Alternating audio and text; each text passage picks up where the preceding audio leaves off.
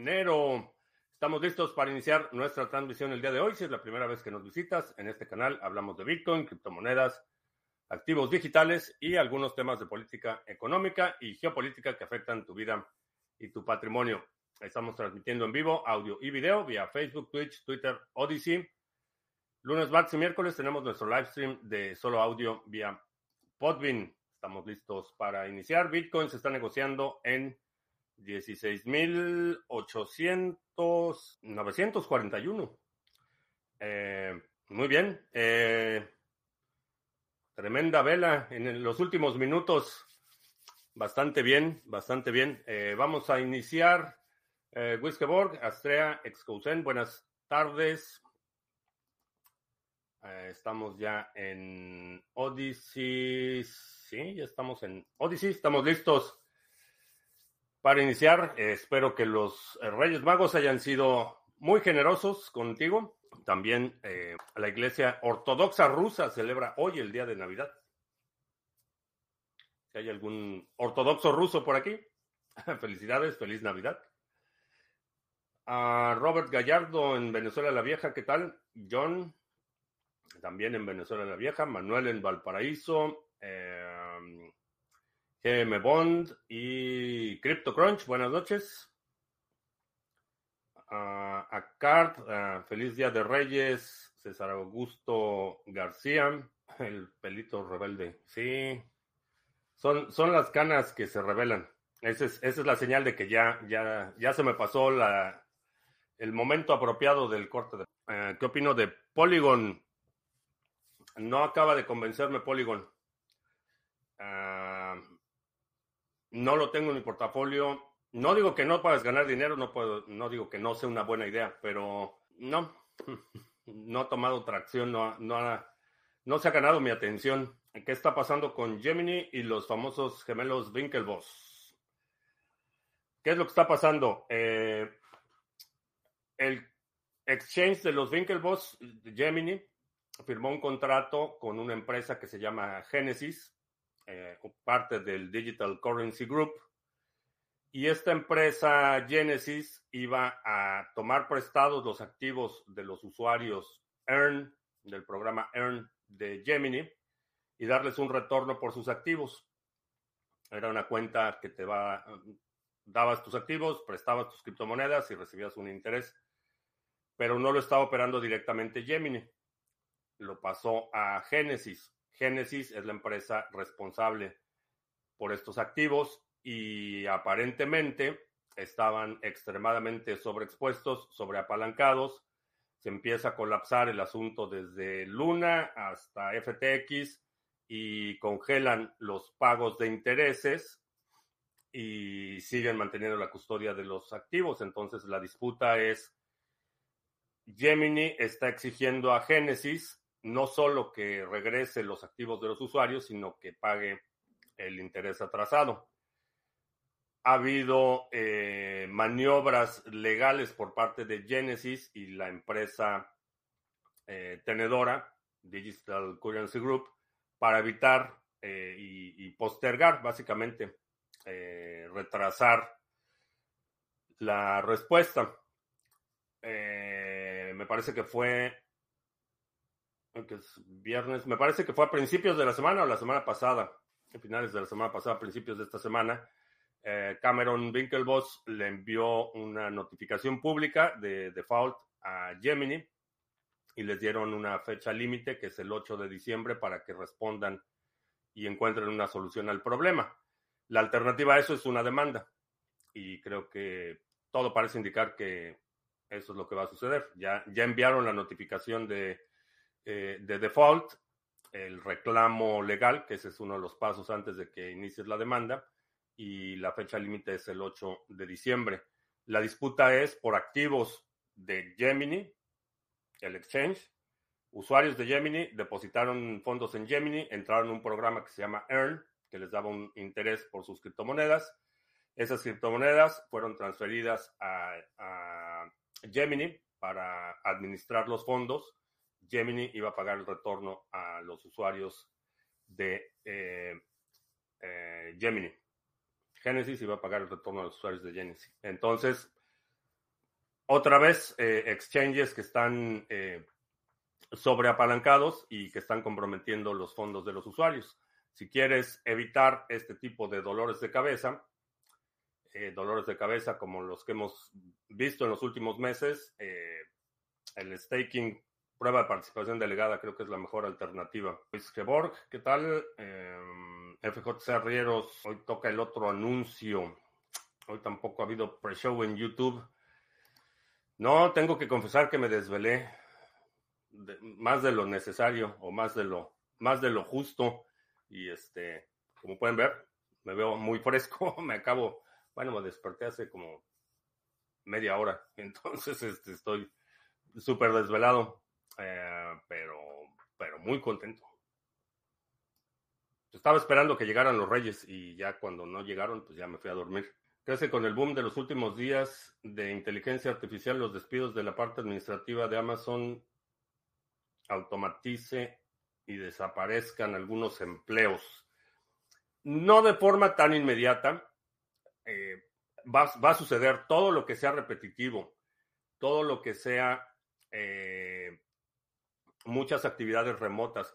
Creo que la gente que va a ser desplazada no va a ser desplazada por inteligencia artificial, va a ser desplazada por otra gente que sepa utilizar inteligencia artificial para hacer más eficiente su trabajo la semana pasada hablaba de este tema, que no, no va a desplazar a todos los seres humanos, va a desplazar tareas. Entonces, alguien utilizando uh, inteligencia artificial puede hacer el trabajo de todo un departamento, entonces esa persona va a desplazar a todo el departamento. No es la inteligencia artificial por sí misma. No es una, eh, la inteligencia artificial no va a ser autodirigida pero de la misma forma que eh, en, el periodo de transición de la revolución industrial, una sola persona operando una máquina reemplazó a cientos de personas. No fue la máquina por, sí misma la que desplazó. Igual hoy la robótica ha desplazado en, en el sector de manufactura a literalmente millones y millones de personas, pero no es, la, no es el robot, es quien controla el robot. La persona que controla el robot es la que desplaza a toda esa gente. Lo hemos visto en la industria editorial, lo hemos visto en la industria, eh, en todos los sectores industriales, en la, en la, agricultura a gran escala, por ejemplo. Eh, no fue el tractor el que desplazó a la mano de obra, fue el, el, el, el don, el señor que opera el tractor es el que desplazó a toda esa gente. Entonces, eso es lo que creo que va a suceder con la inteligencia artificial. Por sí misma no, no, va, no, no va a desplazar a la gente. Por eso veo con, con extrema alarma que, por ejemplo, escuelas están bloqueando el acceso a inteligencia artificial. Lo que están haciendo es privando a la gente que esté dispuesta a aprender de la oportunidad eh, que esto va a presentar. Entonces, las escuelas me recordó mucho a una anécdota que creo que ya había platicado aquí eh, cuando trabajaba en un centro de investigación del sistema del sistema CEP CONACYT, que es el Consejo Nacional de Ciencia y Tecnología de México, eh, en uno de los departamentos que estaban en el mismo edificio, no, yo no eh, intervine directamente en el proyecto, tenían un proyecto de automatización de cosecha, no me acuerdo si era de era una cosechadora automática, no recuerdo qué era la, variedad que cosechaba. Pero el proyecto era muy interesante, estaba muy avanzado y lo mataron porque la política oficial del nuevo gobierno o, del, nuevo titular de, eh, agricultura era eh, promover el empleo agrícola. Y decían que si se automatizaba el campo iban a desplazar a la gente, entonces mataron el proyecto me recordó mucho esta nota que vi eh, sobre escuelas bloqueando el acceso a herramientas de inteligencia artificial. Creo que las escuelas deberían ser los primeros en adoptar esto, pero pues obviamente están tratando de suprimir la oportunidad de algunos más eh, aptos o más dispuestos a aprender una tecnología en favor de mantener una mediocridad normalizada. Si duermes Vives más. ¿Realmente vives más si duermes? Vives más tiempo. Un sueño prolongado sí está vinculado con la longevidad, pero no sé si vives más, francamente. O sea, perderle miedo a la inteligencia artificial y verlo como una herramienta. Es uno de los cambios inevitables. Entonces te puedes, te puedes oponer todo lo que quieras. Eh, puedes resistir todo lo que quieras, pero es inevitable. Entonces, eh, como, como buen surfeador, si estás viendo la ola formarse, digo, puedes, puedes oponerte a la ola, pero eso generalmente no tiene buenos resultados. Eh, el, el surfer lo que hace es identificar el cambio en la tendencia o la, la continuidad de las olas y cuando ve la ola grande, se sube a la ola grande. Eso, ese es el primer paso para los surfers. Lo que, lo que haces es aprovechar la ola, aprovechar el impulso, en lugar de oponerte. Te opones, es mejor navegarla. Entonces, una persona sin talento para dibujar puede convertirse en un ilustrador. Se aprende a usar la inteligencia artificial de dibujo. ¿Sí? Sí, y como funciona la inteligencia artificial es con prompts. Yo invoco mediante eh, comandos, invoco los atributos o las habilidades o, las funciones de la inteligencia artificial. Entonces, alguien puede tener muy poco talento para dibujar, por ejemplo, pero tener, desarrollar un talento para invocar las funciones correctas de la inteligencia artificial que te dé el resultado que estás buscando. Una analogía que no es exactamente, pero muy similar.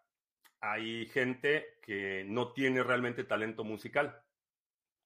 No, no, no puede producir su propia música, pero es muy bueno para buscar segmentos de música existente y organizarlo de cierta forma eh, que sea atractiva para quien escucha. Los DJs, por ejemplo, que es una ocupación bastante denostada eh, a nivel social, vista con recelo por parte de muchos elementos de la industria musical, pero un DJ eso es lo que hace.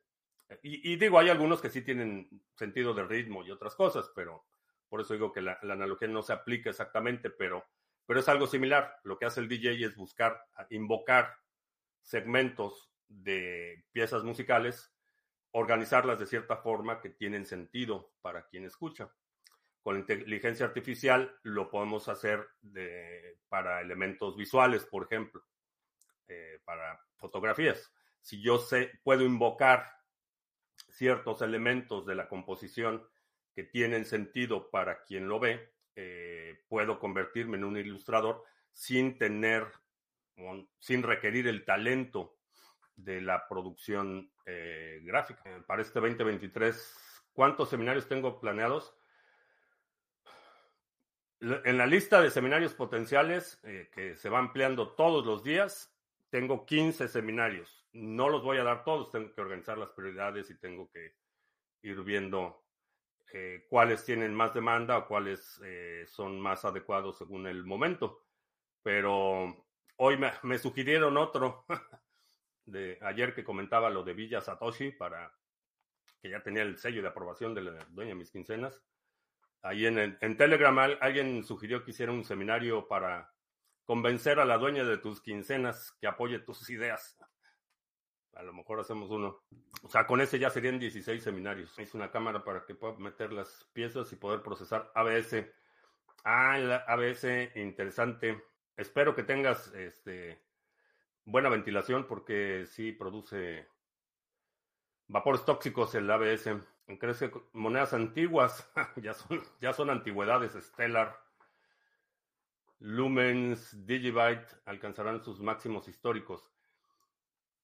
Algunas sí, y creo que estamos, eh, estamos entrando, no las llamaría antigüedades todavía, pero estamos entrando a, a una etapa en el que creo que la longevidad va a ser importante.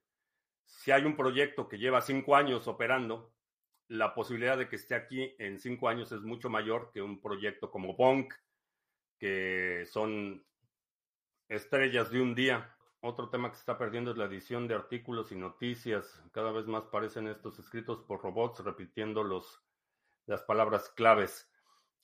Sí, la industria,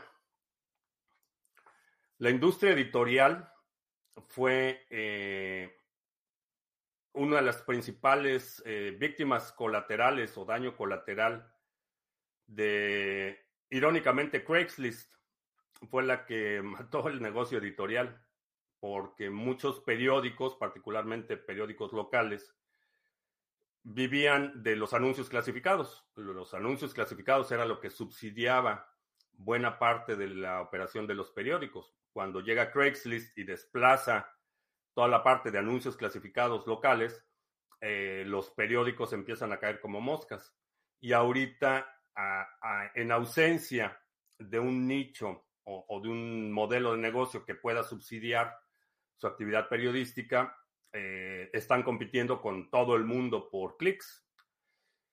Creo que lo que va a suceder es que va a desplazar, no tanto en la escritura de artículos, sino en la selección de artículos. Eh, va a haber prompts que puedas hacer a inteligencia artificial para que te escriba tu periódico diario. Y ese periódico diario va a estar determinado por ti con un prompt según las noticias que te interesan. La otra cuestión es que la verificación de información que están publicando eh, muchos medios, simplemente por clics, va a ser eh, uno de los principales eh, motivadores para que la gente deje de recurrir a medios tradicionales.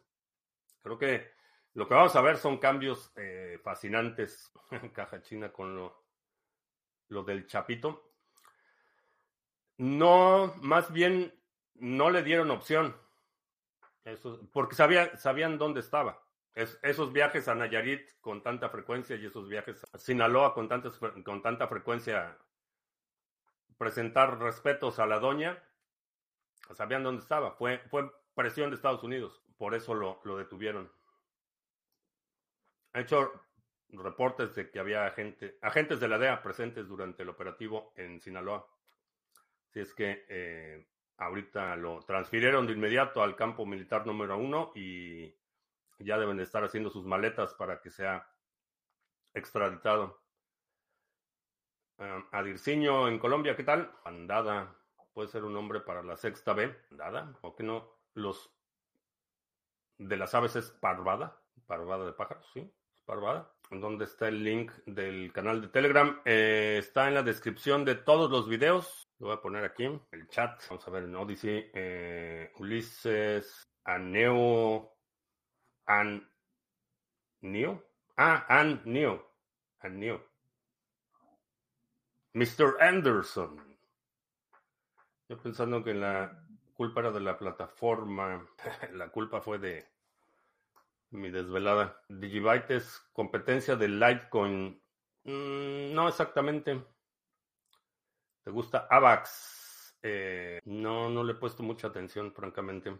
Estuve intentando delegar NIM desde mi billetera, pero cuando le doy delegar no va a la página siguiente para confirmar.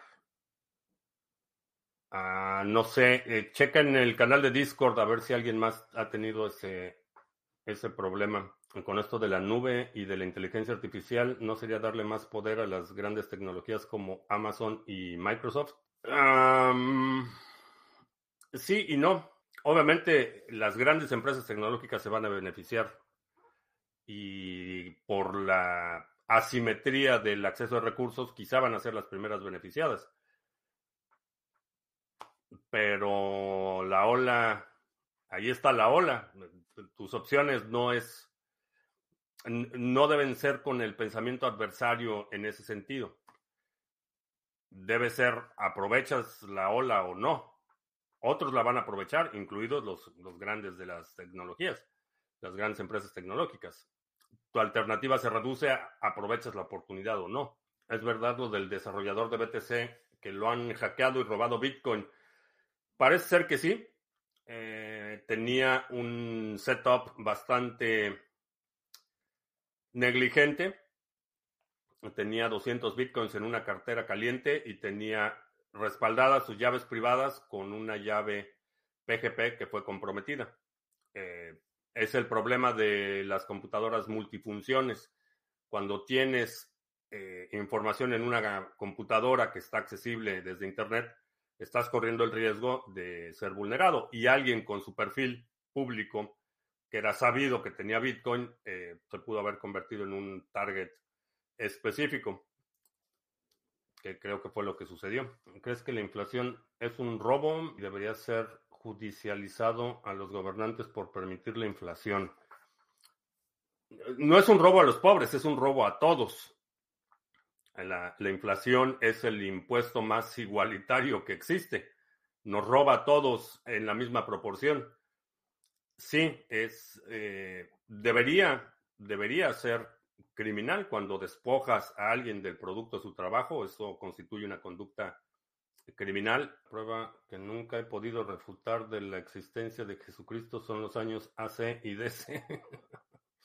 eso no es, no es evidencia de nada. La, la división del calendario fue ordenada por los custodios de la verdad. Es, es eh, la, es una bula papal la que constituye el calendario gregoriano, que se llama gregoriano por el Papa Gregorio. Entonces, la unidad de medición de tiempo oficial eh, fue controlada una vez que Constantino adopta el cristianismo como la religión oficial del Imperio Romano, la iglesia eh, toma control de muchas funciones legislativas y de muchas funciones que históricamente habían estado en manos de los gobiernos. Entonces, el, el calendario actual es el resultado de la intervención del Papa Gregorio.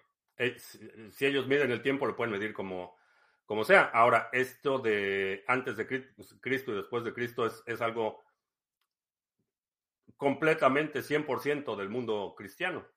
Eh, los judíos, por ejemplo, tienen un, una medición de tiempo distinta. Están en el año 5000 y algo, creo. Eh, los chinos es, es, algo totalmente producto de la cristianización, no es al revés. ¿Crees que un país dolarizado sufre más de la inflación o al contrario? Tienden a ser menos inflacionarios. porque los grandes capitales al ver que sube la izquierda en el poder hace que suba el dólar? Generalmente porque la, no solo en retórica, sino en la práctica, los gobiernos de izquierda tienden a ser hostiles a los agentes productivos y los agentes productivos buscan proteger sus patrimonios y hasta ahora, hasta antes del advenimiento de Bitcoin, la única opción era el dólar. Entonces, si estabas en un país, eh, eras un agente productivo y querías proteger tu patrimonio, el refugio era el dólar. Entonces se, incrementa la demanda de dólares y eso hace que el precio del dólar suba. La gente está dispuesta a pagar más el dólar para proteger su patrimonio, por el dólar para proteger su patrimonio y no esperarse a que los los nuevos eh, aristócratas eh, depreden su patrimonio. El futuro de DeFi como el token CRB va a haber muchísimo muchísimo desarrollo en el ah, eh, ámbito de DeFi, según la, Real Academia de la Lengua Bandada, grupo numeroso de aves o insectos que vuelan juntos. Ok, ¿qué opino de las criptos respaldadas por oro en Rusia? Eh, de lo mismo que el lo mismo que el petro. ¿Quién custodia el oro? Ese es, ese es el asunto. Te pueden decir que está respaldada en oro, pero ¿quién custodia el oro y qué garantía tienes de que vas a poder redimir el valor en el que estás invirtiendo. No sé, no he escuchado pues, eh, de una iniciativa gubernamental. Si es una iniciativa del gobierno ruso, es deuda pública. El gobierno está garantizando la redención de esos bienes y estás comprando deuda pública. ¿Qué garantía tienes de que vayas a recuperar ese dinero o que el oro realmente exista? Diría muy poca, independientemente que sea ruso o que sea el petro venezolano o que sea una moneda privada respaldada en oro. La cuestión es que no tienes ninguna garantía de que puedas recuperar ese valor, de que el oro exista, de que no sea el mismo oro que se lo prometieron a 10 personas más, etcétera. Ese respaldo en oro no es en oro, es el respaldo en quien emite ese token y quien tiene la custodia de ese oro. El tráfico de dinero físico a países que usan dólares está muy penado. Todos los países tienen eh, distintas restricciones en cuanto al monto que puedes eh, introducir o sacar del país eh, sin reportarlo. Depende de cada, de cada país. Pero en general sí.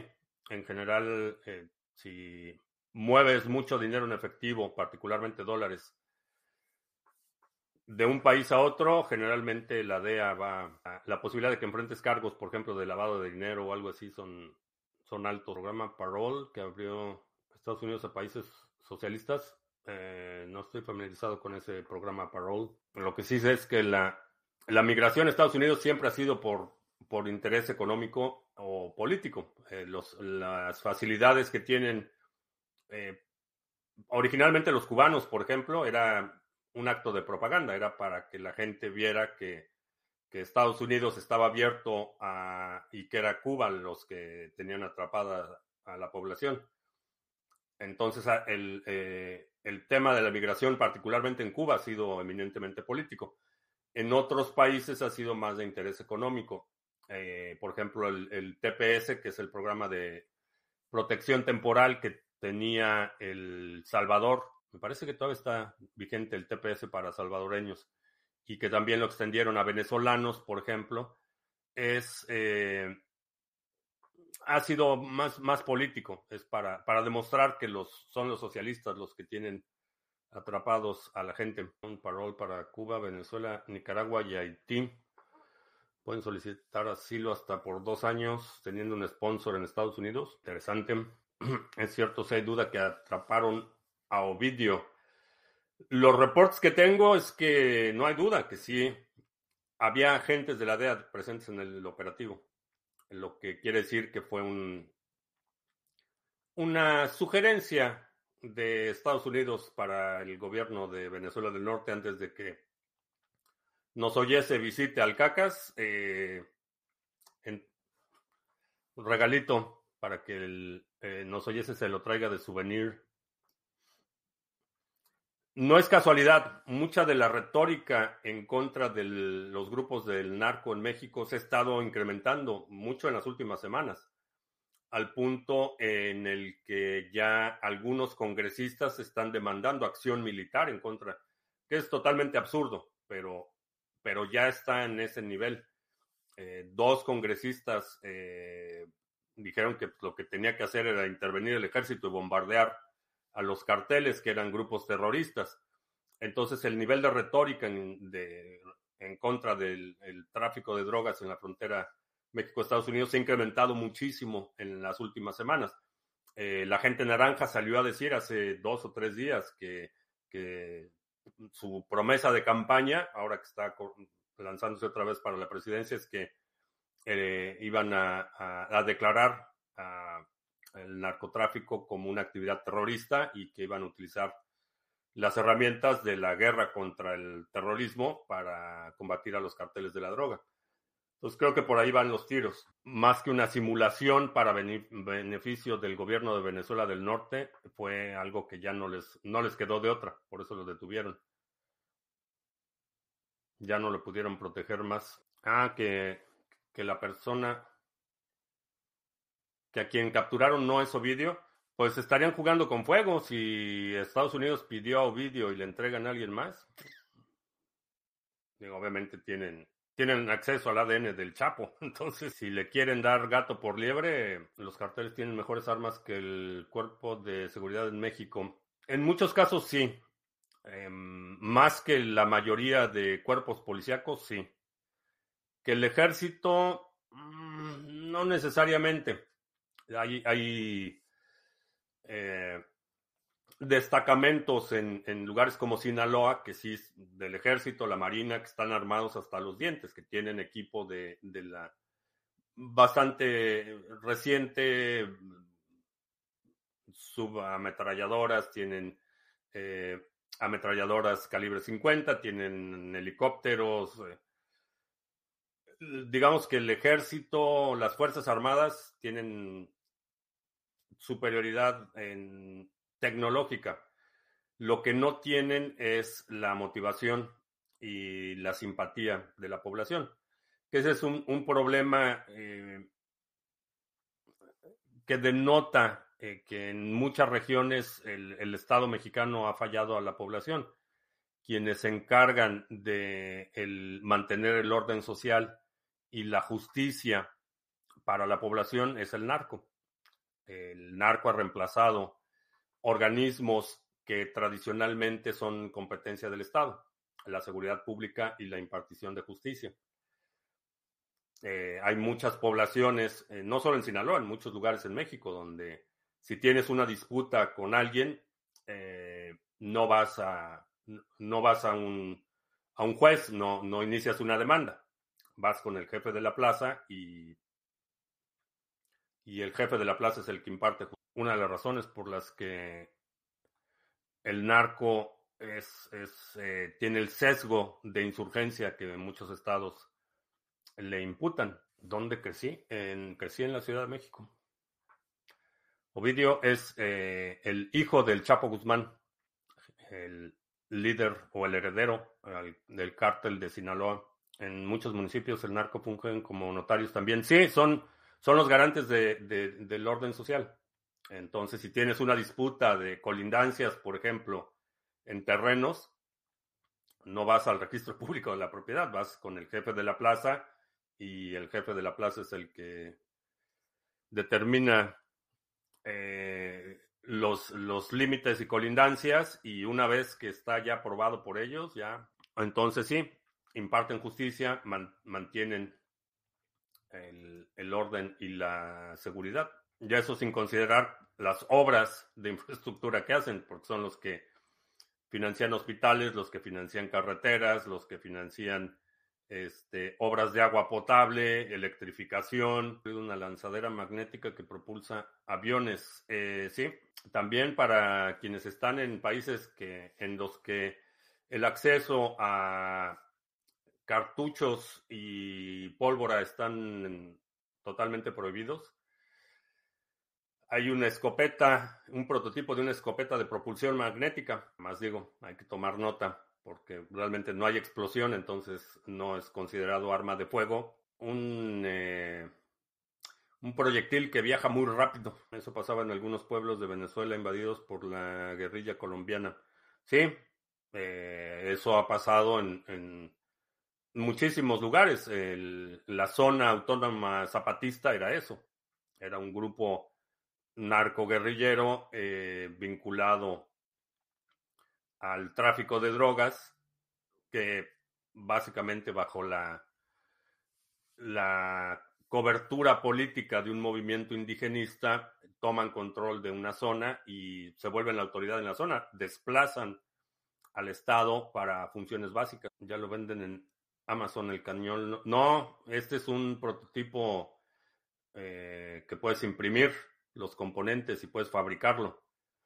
El que venden en Amazon es, es un juguete. Esto es algo para más serio. Sigue, sigue el camino amarillo de Control Pew. CryptoCrunch. Ahí llegas. No recuerdo cómo se llama el usuario, pero sigue el camino de Control Pew. Ah, no sé, CryptoCrunch. Necesito, necesitaría buscar el, no me acuerdo ahorita el nombre de, del usuario, pero en YouTube tiene publicados varios videos sobre el prototipo. Y la verdad es que está bastante interesante porque es el mismo principio que utilizan los, los, trenes de alta velocidad. Tienes una, una línea de imanes, un, un carril de imanes, vas cambiando la polaridad de forma secuencial de los imanes y eso va acelerando el proyectil. Bastante interesante. vamos a hacer anuncios porque nadie lo pidió. Perdió la pantalla. Si tienes NIM RC20 y lo quieres cambiar por NIM, ahí está NIM Swap. Eh, va bastante bien. Tenemos ya múltiples opciones. Puedes hacer swap de RC20 a NIM nativo. Puedes comprar NIM nativo con RS20, puedes vender NIM nativo por USDT y ya también puedes comprar directamente con Ethereum y Bitcoin en NIM Swap. Una vez que compras NIM, lo puedes ya delegar en el Mixnode Sarga eh, para empezar a participar de las recompensas. También ayer terminamos Epoch de Cardano, bastante bien, 24 bloques de los 19 estimados. Muy bien. Eh, y si tienes alguna moneda como NIM, Cardano, Waves, Harmony, Band, Ontology y quieres poner a trabajar esos activos, ahí están los pools de staking de Sarga. También está el OTC Trading Desk. Ya está la opción de membresía anual para que puedas hacer intercambio de cripto por fiat en el OTC Trading Desk de Sarga. Eh, aquí está la página, toda la documentación, tutorial de nuestro amigo individuo digital y preguntas frecuentes, cómo utilizar el bot, etcétera. Chécalo en sargachet.cloud. Y también ya está abierto el registro para que participes en el Plan Acción 2023, que es un programa anual en el que vamos a identificar y aprovechar todas las oportunidades del sector en proyectos de desarrollo, proyectos de software, proyectos de staking, operación de pools eh, y un largo etcétera. Tenemos sesiones mensuales con este grupo, eh, trabajo directamente con los miembros del grupo en distintos proyectos y el objetivo es que al final del año tengamos 12 proyectos como Sarga. Imagínate 12 Sargas a final del año. Ese es el propósito del grupo. La idea es que puedas integrarte a grupos de trabajo, proponer o desarrollar tu propio proyecto, si eso es lo que te interesa hacer. Tenemos tres niveles de participación que están determinados por básicamente tus intenciones. Si quieres hacer algo pero todavía no sabes qué, el plan junior. Si ya sabes qué quieres hacer pero no sabes cómo hacerlo o te falta algo, el plan pro. Y si ya tienes un proyecto activo pero el proyecto está estancado o lo quieres ah, acelerar, el plan mastermind chécalos. Y hay un video en YouTube donde puedes obtener todos los detalles del plan Acción 2023. Experiencia y datos actuales volverías sin inocularte contra el COVID.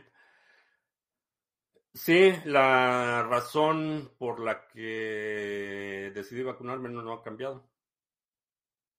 Hay otra información disponible, eh, pero la razón fundamental no ha cambiado el proyecto eCoins, un protocolo para transacción privada en nada, con el potencial para usarlo en otros activos nativos. Eh, no, no he visto el proyecto.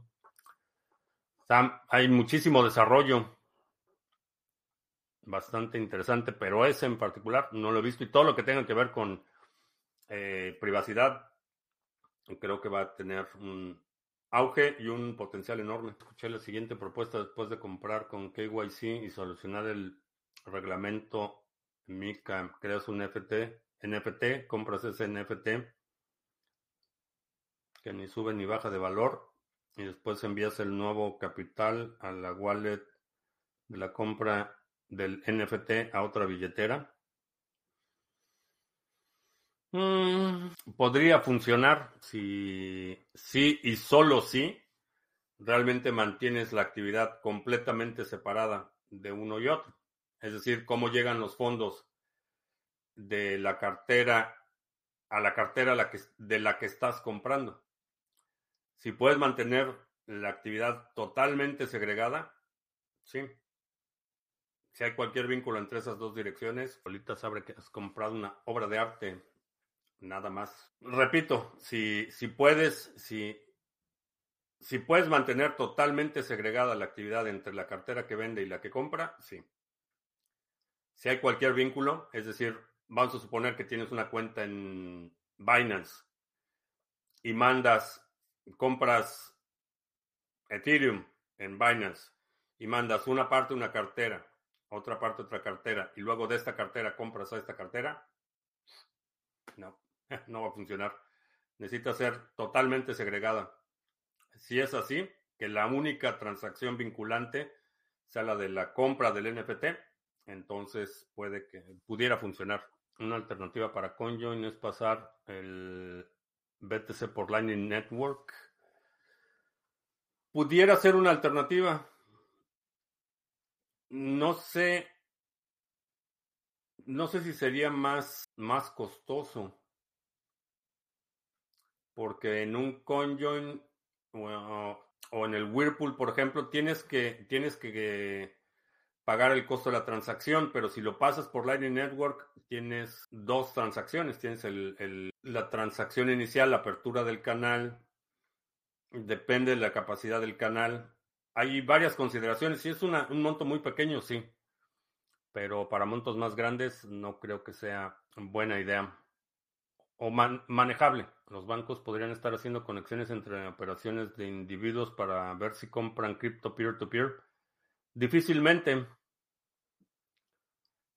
De la misma forma que si estás comprando cualquier otra cosa, si yo te transfiero dinero para pagarte un coche, realmente el banco no tiene noción del coche, de la existencia del coche.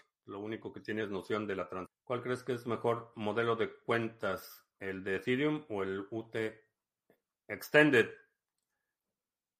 UTXO de Cardano. El de Cardano creo que es superior. Comprar poco por Lightning Network BTC está bueno. Eh, sí, sí es buena forma de hacerlo por Lightning. Entonces muy grandes ya los fees de Lightning Network se van muy arriba. Sí, no creo que, no creo que tendría sentido hacerlo para montos muy grandes. Si estás haciendo, por ejemplo, una compra de 10 dólares al día, 20 dólares al día, a lo mejor sí, vale la pena que hagas la compra y que te paguen de Lightning Network y hacerlo todo en LNBot, por ejemplo. O en el OTC Trading Desk de Sarga, que también hay opciones para hacerlo eh, vía Lightning Network, pero montos pequeños. Creo que sí. Creo que sí vale la pena. Imagina que los bancos se invierten en una especie de chain analysis para evitar para revisar todas las transferencias fiat interbancaria. Ya, ya existe, no necesitan chain analysis, eso ya existe y, en muchos países esa información es la que le reportan a Hacienda. Para tener un nodo de BTC es obligado tener una VPN. No es obligado, es recomendable. Eh, no, es, no es obligado. Es recomendable tener una VPN en, en, todas las circunstancias, pero no es, no es necesario. ¿Cómo están las gallinas con este tiempo? Estás, eh, ha estado bastante bien el clima, eh, considerando que es enero, fuera de la tormenta invernal de hace un par de días, eh, la tormenta navideña. La verdad es que ha estado bastante bien. Han estado muy, muy contentas. No está haciendo frío.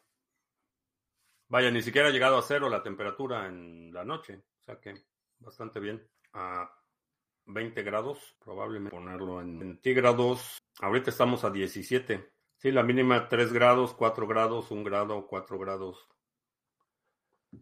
No está mal para estas épocas del año. La inflación realmente bajará de forma considerable o nos acabaremos acostumbrando a ella. Cuando baja la inflación, no es que los precios bajen. Cuando baja la inflación quiere decir que los precios están subiendo a un menor ritmo. En la mayoría de los países de Latinoamérica que han experimentado eh, periodos inflacionarios, la gente se acostumbra a la inflación. Desarrollas el hábito y ya sabes que la próxima vez, ya tu expectativa de la próxima vez que vas al supermercado, tu expectativa es que las cosas van a costar más. Pero no es que se va, no es que se bajen los precios. Cuando la inflación se detiene, si hoy la inflación fuera cero, Quiere decir que a partir de ahora los precios no van a incrementar más de lo que ya han incrementado, pero no quiere decir que se regresen al, al mismo nivel de antes de la inflación, porque una vez que el dinero pierde valor, ya pierde valor, no lo recupera. Me dice Google Home que ahora es en qué tiempo hace. Aquí no hay no hay dispositivos que están escuchando todo el tiempo. Saludos a la NSA, por cierto hablando de escuchar todo el tiempo, ¿qué garantías tienes de que la VPN no, no comunique esa información? La mayoría o las, las VPNs más respetables no guardan logs, entonces si no guardan logs no pueden comunicar esa información. Lucha contra la inflación generando más ingresos y diversificándolos. Sí, La única forma de ganarle la carrera a la inflación es incrementando tu capacidad de generar dinero. No hay, no hay otra forma. Te escuchas, es increíble. Cada vez que hablo de algo en mi entorno personal, me salen anuncios relacionados.